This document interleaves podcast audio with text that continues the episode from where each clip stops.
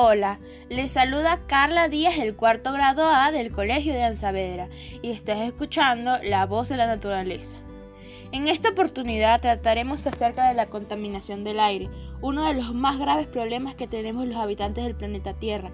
Es la contaminación del aire que respiramos.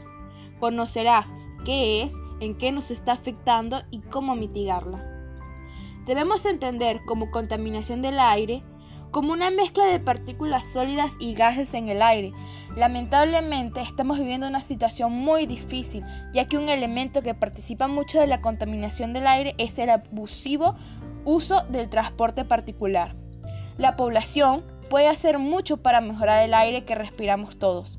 El uso excesivo del automóvil provoca un alto grado de contaminación del aire, y si le sumamos que muchos de ellos se encuentran en mal estado y despiden gran número de contaminantes que afectan directamente a la salud de los individuos, podremos darnos cuenta de lo mucho que podemos contribuir al medio ambiente. El aire que respiramos está compuesto por 78% de nitrógeno, 21% de oxígeno y 0,093% de argón, y una porción de vapor de aire. Cuando hablamos de, de contaminación del aire, nos referimos a la alteración de esta composición, producida por causas naturales o provocadas por el hombre. Las primeras no se pueden evitar, pero las segundas es nuestra obligación evitarlas. Las fuentes que provocan la contaminación del aire se, clasifican en fijas que son toda instalación establecida en un solo lugar que tenga como finalidad desarrollar operaciones y procesos industriales, comerciales y fuentes móviles, que son todo equipo o maquinaria no fijos, con motores de combustión y similares que con motivo de su operación generan emisiones contaminantes a la atmósfera. ¿Qué se puede lograr al estudiar la contaminación del aire? Al estudiar la contaminación del aire se puede tener claramente los daños que ésta provoca. Nuestra actividad, incluso la más normal y cotidiana, origina contaminación.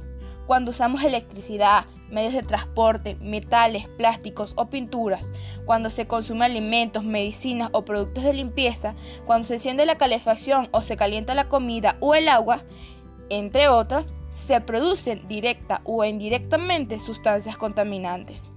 En un país industrializado, la contaminación del aire procede más o menos a partes iguales de los sistemas de transporte, los grandes focos de emisiones industriales y los pequeños focos de emisiones de las ciudades o el campo. Pero no debemos olvidar que siempre, al final, estas fuentes de contaminación dependen de la demanda de productos, energía y servicios que hacemos el conjunto de la sociedad. Pero todo esto podemos frenarlo depende de nosotros. Entre las acciones para mitigarla tenemos el uso de transporte público y utilización del coche privado solo cuando sea completamente necesario. Alternativamente se pueden compartir coches privados entre varias personas. Cuantos menos coches, menos emisiones.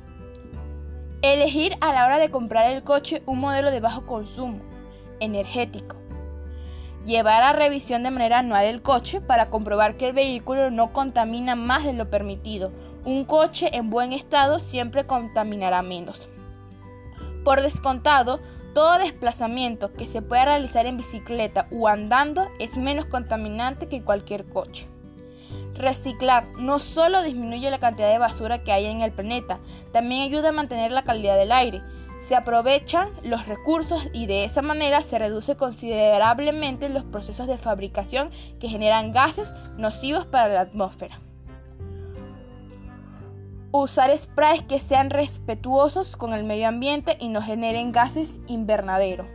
Cuidar las zonas verdes de las ciudades. Muchas o pocas funcionan como el pulmón de oxígeno de los núcleos urbanos. No generan tanto oxígeno como en el campo, pero pueden ayudar a absorber CO2.